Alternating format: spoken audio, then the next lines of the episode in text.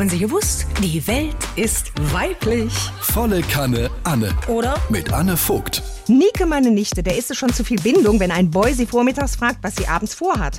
Als sich ihr letzter Freund nach drei Monaten wünschte, sich endlich ihren Eltern vorstellen zu dürfen, meinte sie, ey, jetzt chill mal.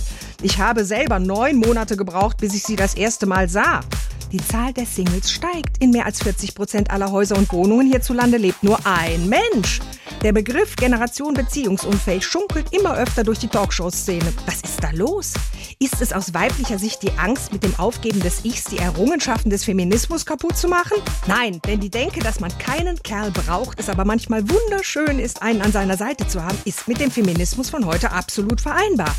Wenn wir Frauen doch heute beruflich auf eigenen Beinen stehen, Kinder alleine großziehen, Elsterformulare ausfüllen und Staubsauger reparieren können, warum brauchen wir überhaupt noch Männer?